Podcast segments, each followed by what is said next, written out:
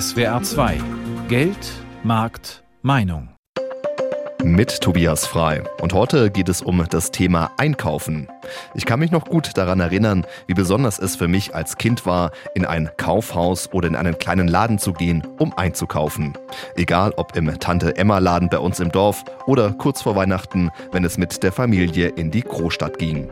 Doch mittlerweile sehe ich immer häufiger leere Schaufenster oder Schilder, auf denen steht Geschäftsaufgabe. Für den Handel ist es gerade keine einfache Situation. Viele Händler stehen kurz vor der Pleite. Und das ist unser Thema heute. Handel unter Druck. So dramatisch ist die Situation wirklich. Wer im Handel arbeitet, der tut sich aktuell nicht gerade leicht, denn Probleme gibt es genug. Hohe Energiekosten, Lieferengpässe, die Kaufzurückhaltung der Verbraucher und wir dürfen auch nicht vergessen, dass wir immer noch in einer Pandemie sind. Die Corona-Krise hat viele Händler stark getroffen und die Lockdowns, vor allem zu Beginn, hängen ihnen immer noch nach.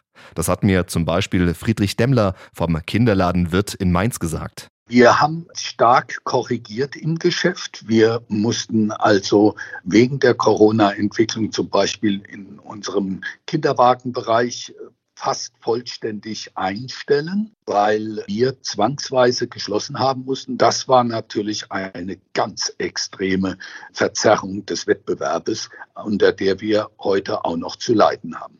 So wie diesem Spielwarenhändler geht es vielen Menschen in der Handelsbranche. Viele versuchen sich irgendwie über Wasser zu halten, aber manche müssen dann doch die Reißleine ziehen. In diesem Jahr haben zum Beispiel der Schuhhändler Görz und auch das Reformhaus Bacher Insolvenz angemeldet. Wie es der Branche aktuell wirklich geht, das weiß Hermann Hutter. Er ist Präsident des Handelsverbandes Baden-Württemberg. Herr Hutter, wie dramatisch ist denn die aktuelle Lage im Handel wirklich? Ja, sie ist sehr, sehr dramatisch, weil wir haben natürlich jetzt ein paar Jahre mit Corona hinter uns, wo viele Unternehmen viel Geld verloren haben, operative Schwierigkeiten hatten und jetzt kommt ganz neu die neue Krise dazu und die ist natürlich noch fast existenzbedrohender für viele Unternehmen. Ja, wir haben ja hohe Energiekosten, wir haben die Corona-Pandemie, wir haben Lieferengpässe im Handel, wir haben die Kaufzurückhaltung der Verbraucher. Was ist da für die Händler aktuell die größte Sorge? Ich meine, die Lieferengpässe sind natürlich weiterhin manchmal da, aber nicht mehr so schlimm, wie sie vor einem Jahr waren. Auf der anderen Seite haben wir natürlich, wir sagen es immer so, die Katze brennt von zwei Seiten. Auf der einen Seite haben wir eine relativ starke Zurückhaltung der Verbraucher. Die Frequenz in den Innenstädten ist immer noch weit unter dem Niveau von vor Corona. Und auf der anderen Seite haben wir die große Sorge, dass viele Unternehmen die Energiekosten in der Form, wie sie jetzt so sich am Horizont abzeichnen, einfach nicht mehr bezahlen können. Wir sehen, dass viele Unternehmen ab Januar, manche auch schon jetzt, Gaskosten haben, die sich zum Teil verfünf- oder verachtfachen. Wir haben ähnliche Sorgen beim Strom. Auch der wird wesentlich teurer. Und der Handel hat natürlich viele Flächen, muss kühlen, muss beleuchten und das kostet alles sehr viel Geld und ist eigentlich kaum noch bezahlbar. Aber haben die Händler keine Rücklagen, um auch durch diese Krise jetzt durchzukommen? Ja, sicherlich jetzt äh, gibt es schon viele Unternehmen, die über Jahre hinweg was Gutes aufgebaut haben, aber das ist sehr angegriffen worden in der Corona-Zeit und das kommt jetzt alles nochmal noch oben drauf. Also es ist sicherlich schon eine sehr, sehr ernste Geschichte. Ja, und welche Unterstützung seitens der Politik bräuchte es jetzt, damit die Händler überleben können? Die Politik muss verstehen, dass natürlich die Industrie auch ihre Sorgen hat, aber der Handel hat große Flächen, er hat viele Filialen und er muss natürlich seine Räumlichkeiten entsprechend temperieren, beleuchten, kühlen und das kostet sehr viel Geld und wir brauchen deswegen auf jeden Fall einen Deckel auf die Heizungskosten genauso wie auf den Strom. Wir müssen einfach eine Unterstützung haben und diese Unterstützung kann natürlich auch nicht aus dem März kommen, die muss jetzt kurzfristig wirken, weil jetzt fängt es an, dass die Kosten eben steigen. Und da ist natürlich jede Hilfe, die spät kommt, manchmal eine Hilfe, die zu spät kommt. Jetzt steht ja das Weihnachtsgeschäft an. Das könnte für manche Händler das letzte Weihnachtsgeschäft sein. Ich hoffe nicht, es wird für manche das sein, aber im Großen und Ganzen gehen wir davon aus, dass der Handel mit großer Leidenschaft und Aktivität gegen die Krise kämpft Und Weihnachten ist natürlich jetzt ganz wichtig, weil letztendlich in manchen Branchen, wie zum Beispiel bei Spielware oder bei Büchern, aber auch bei Textilien natürlich das eine ganz starke Jahreszeit ist. Manche Händler machen 40 Prozent des Jahresumsatzes jetzt in den letzten Wochen. Und das ist natürlich ganz wichtig. Und deswegen wünschen wir uns natürlich, dass die Verbraucher kommen, dass sie in die Städte gehen. Umgekehrt auch, dass natürlich die Politik die Verbraucher unterstützt, weil die natürlich ähnliche Sorgen haben, wie wir sie im Handel haben sagt Hermann Hutter, Präsident des Handelsverbandes Baden-Württemberg. Herr Hutter, vielen Dank für das Interview. Ja, gerne.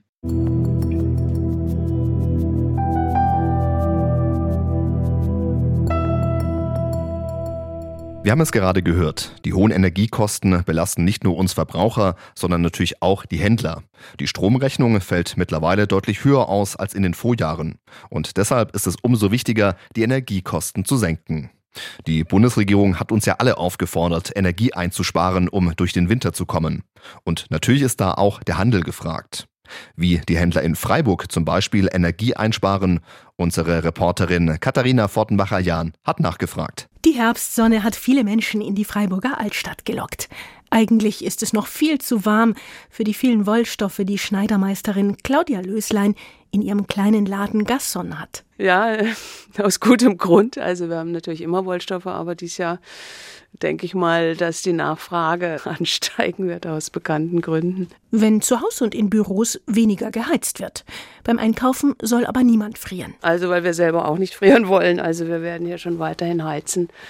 Und meistens sind die Kunden ja wärmer angezogen als wir. Also wenn, dann frieren wir. Aber die Kunden auf keinen Fall. Dabei haben viele Menschen Verständnis dafür. Dann zieht man sich eben wärmer an. Warum soll es nicht gehen? Manchmal ist so eine Wende auch hilfreich zum Umdenken und zum Sparen. Sparen will Claudia Löslein in ihrem Stoff- und Kleidungsgeschäft eher hinter den Kulissen. Wir werden in der Werkstatt einfach weniger unsere Geräte laufen lassen. Also im Grunde das Bügelgerät, was wir früher immer tagsüber auf jeden Fall immer anhatten, das machen wir jetzt nicht mehr. Man überlegt einfach nochmal genauer, was ist nötig, was ist nicht nötig. Ein paar Schritte weiter, die Gerberau entlang, steht Annette Billharz vor ihrem Laden, dem Gaff Gaff, mit Wohnaccessoires, Kleidung und Geschenkartikeln. Schöne Wolldecken haben wir im Moment und wir haben jetzt schon recht viele verkauft, also mehr als sonst im Spätsommer weil die Leute sagen, wenn wir nicht heizen, dann wollen wir wenigstens unschön einkuscheln. Sonderlich besorgt ist Annette Billharz im Moment noch nicht. Weil wir haben eigentlich die Heizung kaum hier an, auch nicht im Winter, weil wir die Tür immer aufhaben, weil das einfach besser ist und sonst weniger Leute reinkommen. Und stromtechnisch haben wir es schon lange umgestellt auf Sparlampen. Ich mache mir jetzt noch nicht so viele Sorgen. Vielleicht sehen wir es dann nächstes Jahr, wie es aussieht. Deutlich tiefer sind die Sorgenfalten dagegen bei Modehändler Matthias Wendel, zwei Straßen weiter. Kult Fashion ist ein Familienbetrieb mit 20 Läden zwischen Landau in der Pfalz und dem südbadischen Bad Säckingen. Matthias Wendel treiben die Stromkosten um. Bisher ein, eineinhalb Prozent vom Umsatz. Künftig rechnet er mit bis zu viermal so viel. Und dann ist unser ganzes Geschäftsmodell obsolet. Wir arbeiten, wenn es gut läuft, mit einer Rendite von ein bis drei Prozent. Und wenn diese Rendite aufgefressen wird durch Energie- oder Strompreiserhöhungen in unserem Fall, und wir äh, mit Ach und Krach mit einer schwarzen Null, wenn nicht gar mit einem Verlust rauskommen, dann weiß ich nicht, wie wir das auffangen sollen. Ne? Insofern äh, hoffe ich auf einen großen Abwehrschirm unserer Regierung. Um Energie zu sparen, wo es nur geht, holt sich Matthias Wendel auch Beratung in die Läden von der Kompetenzstelle Energieeffizienz südlicher Oberrhein. Also ich kann es nur empfehlen. Also es ist kostenlos und äh, der Berater kam relativ schnell zu uns. Bin ganz äh, stark davon überzeugt, dass das eine sehr gute Sache ist. Eine Überlegung ist auch, die Läden früher zu schließen. Tatsächlich ja, das haben wir auch während Corona schon gemacht und das äh, steht natürlich durchaus wieder zur Debatte. Denn die Energiepreise an die Kunden weiterzugeben, das, sagt Matthias Wendel, sei nicht drin. Da haben wir keine Argumente wie wir die äh, weitergeben können. Das heißt, wir können sie gar nicht weitergeben. Und äh, die Erhöhung der Energiekosten kann für uns ruinös werden. Das ist eine Sorge, die viele Händler umtreibt, erklärt Martin Laubi vom Vorstand der Händlergemeinschaft Zfriburg in der Stadt. Auch im Einkaufszentrum Schwarzwald City, das Martin Laubi managt, kommt alles unter die Lupe. Bei jeder Lampe wird geschaut, ob es sparsamer geht. Es ist zwar auch ein relativ großes Invest, aber im Zusammenhang mit den zu erwartenden Stromkostensteigerungen wird das Invest plötzlich relativ klein. Man äh, hat dann schon äh, eine hohe Motivation, hier tätig zu werden. Viele Händler werden sich auch von einem ehernen Gesetz verabschieden müssen. Sobald geheizt wird, Tür zu. Das schreibt die Energiesparverordnung vor. Das ist ein historisches Händlerprinzip, die Türen offen zu haben. Das ist ganz klar, weil es ist auch erwiesen, wenn die Türen zu sind, sind die Umsätze eben niedriger. Das ist eine Gratwanderung. Da würde ich überhaupt nichts ausschließen wollen. Ähnlich ist es bei den Öffnungszeiten. Die sind auch bei Dieter Hieber ein Thema. Für seine 16 Edeka-Märkte in Südbaden. Im Sommer, als viel Personal fehlte, haben sie vorübergehend an einem Nachmittag zugemacht. Wir wollen dazu jetzt auch eine Kundenbefragung machen und sagen, liebe Kunden, wann geht ihr einkaufen und was wäre, wenn wir abends früher schließen würden. Ähm, und wir versuchen jetzt einmal gleichzeitig auch auszurechnen, wie viel Energieeinsparung ist denn da. In Supermärkten fallen die steigenden Energiekosten besonders ins Gewicht durch Kühlregale und Kühltheken etwa. Unser Markt in Lörrach, der eine Verkaufsfläche hat von dreieinhalbtausend Quadratmetern, also einer unserer größten Märkte, da haben wir im August 2021 25.000 Euro für Strom ausgegeben und im Jahre 2022 104.000 Euro für Strom. Also eine mehr als Vervierfachung in nur einem Monat, in nur einem Markt. Das kann ich nicht einfach auf die Preise aufschlagen. Zum Glück habe man im Moment noch Rücklagen, sagt Dieter Hieber, aber lange reichten die nicht. Und so wird auch in seinen Märkten alles auf den Prüfstand gestellt, von den Öffnungszeiten bis hin zu jedem einzelnen Kühlregal. Es ist ein Teufelskreis. Also ich, nur zu sagen, ich baue jetzt irgendwelche Kühltruhen ab oder ich mache einfach zu, ja, dann reduziere ich zwar den Energieverbrauch, aber auch gleichzeitig den Umsatz, was dann auch eine Personalreduzierung irgendwann zur Folge hat. Und das muss man alles miteinander abwägen, ähm, ja, was da die richtige, ähm, die richtige Entscheidung ist. Und das ist eine sehr, sehr schwierige Entscheidung.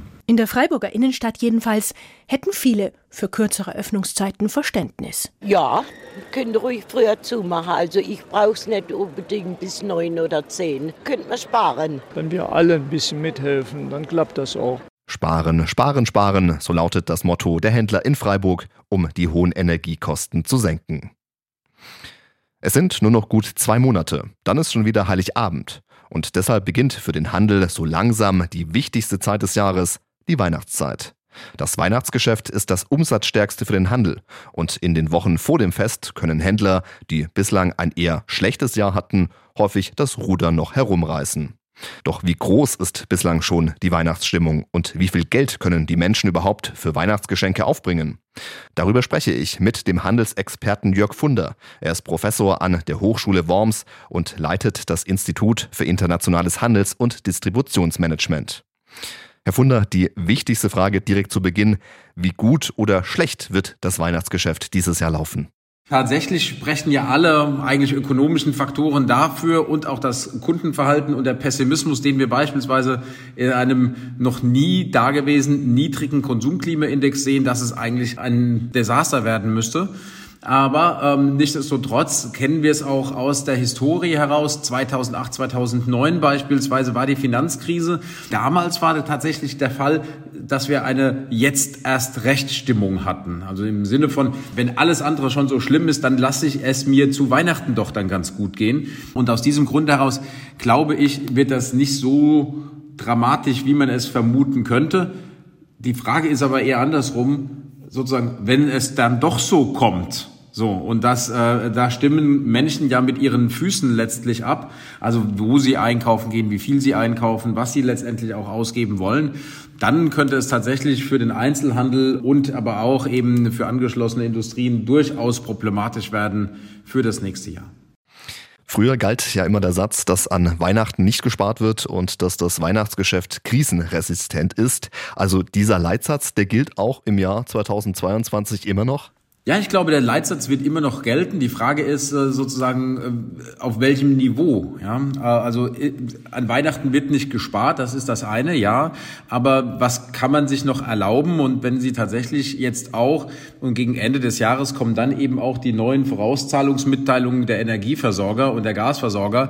Und dann wird der ein oder andere dann doch schon mal möglicherweise in Schockstarre verharren, was das tatsächlich bedeutet. Und dann wird man vielleicht das Gesamtbudget etwas einschränken oder zumindest anders ausgeben. Ähm, und was wir eben auch gesehen haben in der Historie, ist, dass Geldgeschenke zunehmen und gar nicht so sehr sozusagen dann tatsächlich das Geschenk als solches. Und ich glaube, dass auch Geldgeschenke in diesem Jahr nochmals verstärkt zulegen werden, um dann eben den Beschenkten die freie Verfügung zu lassen, wofür würde er es gerne ausgeben in dem Moment. Und wenn das so uncharmant das klingt, vielleicht sogar für die nächste Gasvorauszahlung ist. Und wie werden sich Ihrer Ansicht nach die Preise im Weihnachtsgeschäft entwickeln? Könnte es für Verbraucher günstiger sein, frühzeitig Weihnachtsgeschenke zu kaufen, weil eben dann vielleicht im Dezember die Preise weiter steigen werden? Ich glaube nicht, dass im Dezember die Preise steigen werden. Ich glaube aber sehr wohl, dass die Preise im Vorfeld sinken werden. So, also tatsächlich werden sehr viele versuchen, möglichst frühzeitig das Weihnachtsgeschäft abzusichern und ihre Umsätze schon einzuholen, vielleicht den einen oder anderen Wettbewerber zu überholen und deswegen eben auch vermehrt Rabatte oder aber auch Aktionen tätigen, um dann eben so eine Kaufbereitschaft nochmals zu unterstützen. Also ich glaube, dass es schon ein Thema sein wird, ja. Der Handel leidet ja noch immer unter Lieferengpässen, auch wenn die nicht mehr so stark sind wie in den beiden vorherigen Corona-Jahren. Trotzdem, was denken Sie, werden die Leute die Weihnachtsgeschenke dieses Jahr früher einkaufen? Ja, man wird früher einkaufen, dass man die Geschenke sicher hat, dass man sozusagen auf der sicheren Seite ist und letztendlich eben auch, weil vermehrt diese Rabatttage, Cyber Monday, Black Friday genutzt werden. Aus diesem Grund heraus sehen wir in den letzten Jahren auch schon, dass eigentlich die Mehrzahl oder das überwiegende Weihnachtsgeschäft eigentlich zum zweiten Adventssamstag mehr oder minder gelaufen ist und dann finden Sie danach nur noch diese Head over Heels in der Stadt herumirrenden Menschen, die verzweifelt noch schnell ein Geschenk suchen. Wenn wir über das Weihnachtsgeschäft mal hinaus in die Zukunft schauen, wie könnte das Jahr 2023 für den Handel laufen? Ich glaube, dass ganz viel dabei an der generellen Konsumstimmung liegt, die ja maßgeblich durch zwei Dinge geprägt ist. Das ist einerseits den Ukraine-Krieg und damit letztendlich die Kostensteigerung, die wir haben äh, und die Gaspreise und ähnliches bedingen. Und darüber hinaus eben aber auch die rezessiven Tendenzen und die Inflation, die wir auch haben, die aber und da sind die beiden Faktoren ja nicht isoliert voneinander, sondern hängen ja letztendlich auch zusammen. Ich glaube, maßgeblich wichtig wird sein, dass wir diese Teuerungsraten, die Inflationen stärker unter Griff bekommen, ohne gleichsam dabei unsere Wirtschaft abzuwirken, weil wir die Leitzinsen erhöhen. Und aus diesem Grund heraus äh, müssen wir einfach gucken, dass wir diese weiteren Kosten irgendwie runterkriegen, um dann eben auch mehr für Freizeit, für Urlaube, für Konsum, für den Einzelhandel, für Restaurants und all das letztendlich wieder frei zu schaufeln, weil das ist deutlich geschrumpft in den letzten Jahren und solange das nicht steigt, wird es auch für den Einzelhandel schwerer bleiben. Sagt der Handelsexperte Professor Jörg Funder von der Hochschule Worms. Herr Funder, vielen Dank für das Interview. Ich danke Ihnen, Herr Frei.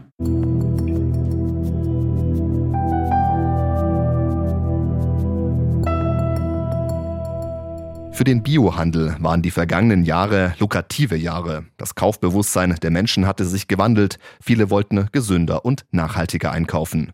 Bio boomt, das war in den vergangenen Jahren das Motto. Doch in diesem Jahr ist alles anders. Die Menschen sparen aufgrund der Inflation bei vielen Einkäufen und gehen deshalb immer seltener zum Biohändler.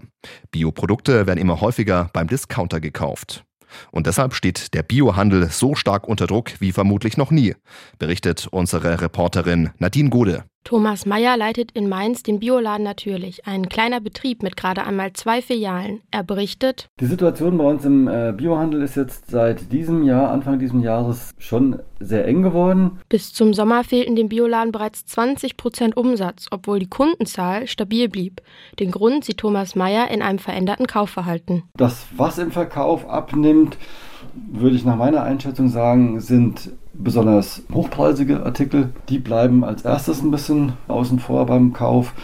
Es wird einfach so ein bisschen nach unten geregelt. Ne? Man kauft etwas Vergleichbares in Anführungsstrichen, was einfach ein bisschen billiger ist, was ein bisschen günstiger ist. Diese Beobachtung teilt auch Peter Rührig. Beim Bund Ökologische Lebensmittelwirtschaft gehört er zum geschäftsführenden Vorstand. Statt zum Markenprodukt greifen Kunden aktuell eher zur Eigenmarke.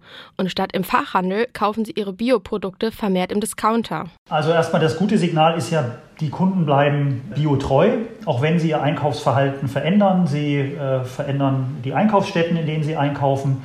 Sie kaufen auch eher einfachere Produkte, also zum Beispiel mehr Mehl und weniger Backmischungen etc. Tatsächlich müssen viele Verbraucher sparen. Dabei steigen die Preise für konventionell erzeugte Lebensmittel derzeit stärker als die von Biowaren. Laut des AMI Verbraucherspiegels sind biofrische Produkte im ersten halben Jahr um rund 5 Prozent teurer geworden.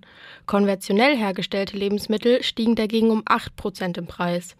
Hans Kaufmann ist Leiter der Kommunikation beim Bundesverband Naturkost Naturwahn. Er erklärt das so. Wir stellen aber eben auch gerade fest, dass sich die Preise zwischen konventionellen und Bio-Lebensmitteln in den letzten Monaten deutlich angeglichen haben, beziehungsweise stellen wir fest, dass sich die Preise für Bio-Lebensmittel also auch zum Teil schon günstiger sind als konventionelle Lebensmittel.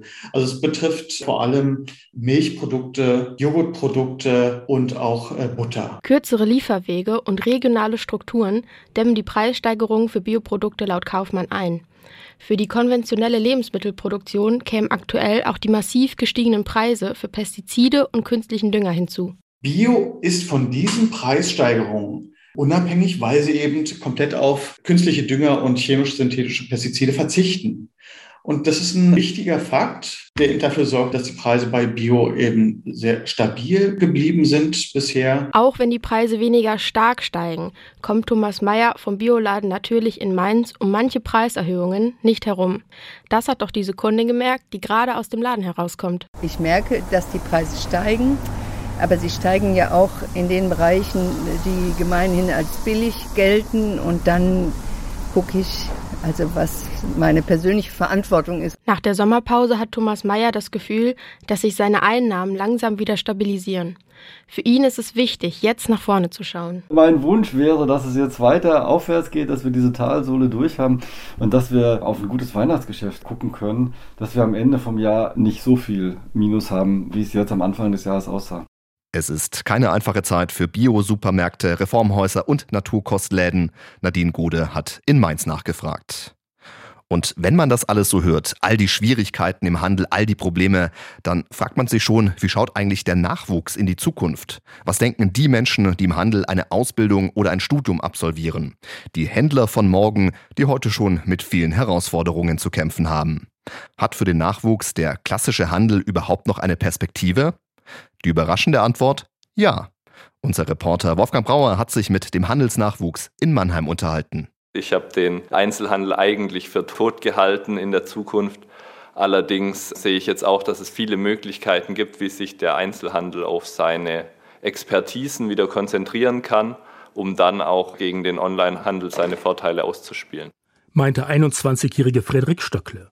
Er ist an der Dualen Hochschule Baden-Württemberg in Mannheim und macht sein duales Studium bei einer Baumarktkette. Mit ihm und drei seiner Kommilitonen treffe ich mich in einer Studentenwohngemeinschaft über den Dächern der Mannheimer Innenstadt. Alle vier studieren Handel. Sie sind jetzt im fünften Semester. Im nächsten Jahr machen sie ihren Abschluss. Ich habe sie gefragt, welche Zukunft sie für den Einzelhandel sehen und warum sie in diese Branche eingestiegen sind. Grundvoraussetzung ist auf jeden Fall dafür, dass man für den Einzelhandel brennt dass einem das Spaß macht, dass man an dem Kundenkontakt gefallen hat. Bei jungen Leuten ist der Einzelhandel meines Wissens nicht so sehr beliebt. Da heißt es immer, okay, man muss samstags arbeiten, ist das schon so ein bisschen eine Hemmschwelle. Gerade im Baumarkt, wo auch der 31-jährige Lars Schmidt den Praxisteil seines Studiums absolviert. Dort herrscht an Samstagen Hochbetrieb. Auch die Studierenden müssen ran. Schon in den zweieinhalb Jahren ihres Studiums haben sie große Veränderungen im Einzelhandel erlebt. Das Internet hat immer mehr Einzug gehalten, erklärt der 21-jährige Paul Bayerhaus. Auch er arbeitet im Laden jetzt mit Apps und Handy. Es ist deutlich einfacher geworden, im Marktalltag zu arbeiten, weil man eben gerade mit Hilfe dieser App beispielsweise verschiedene Artikel direkt einscannen kann und direkt Informationen zu den Produkten erhält. Definitiv auch für uns Mitarbeiter, weil wir jetzt eben nicht mehr immer direkt zum nächsten Computer laufen müssen, beispielsweise um eine Preisprüfung zu machen, sondern wir können dann direkt unser Smartphone rausziehen und dann direkt eben am Regal schon die richtigen Informationen über den Artikel dem Kunden bieten. Da gibt es schon eine ganz gute Möglichkeit mittlerweile. Die es früher im Laden nicht gab. Paul Bayerhaus denkt auch schon weiter und kann sich Virtual Reality auch im Baumarkt vorstellen.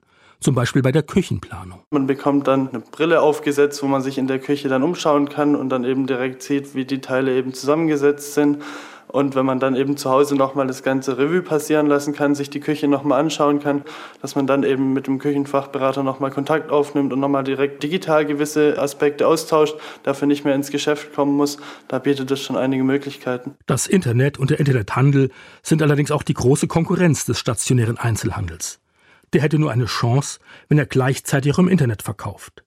Allerdings müsse er auch seine Stärken vor Ort ausspielen und zum Beispiel ein Einkaufserlebnis bieten, meint Frederik Stöckle. Wenn man in eine Sportabteilung geht und da sind einige Geräte aufgebaut, beispielsweise für den Fitnesssektor, der ja auch sehr stark ist, und ich habe dieses Erlebnis, wenn ich in den Laden komme, das mir sonst keiner bieten kann, ich bekomme eine gute Beratung, dann kann der Einzelhandel weiter existieren. Im Gespräch mit dem Handelsnachwuchs merke ich, die Studenten schauen zuversichtlich nach vorn und sind überzeugt davon, dass der Einzelhandel eine Zukunft hat.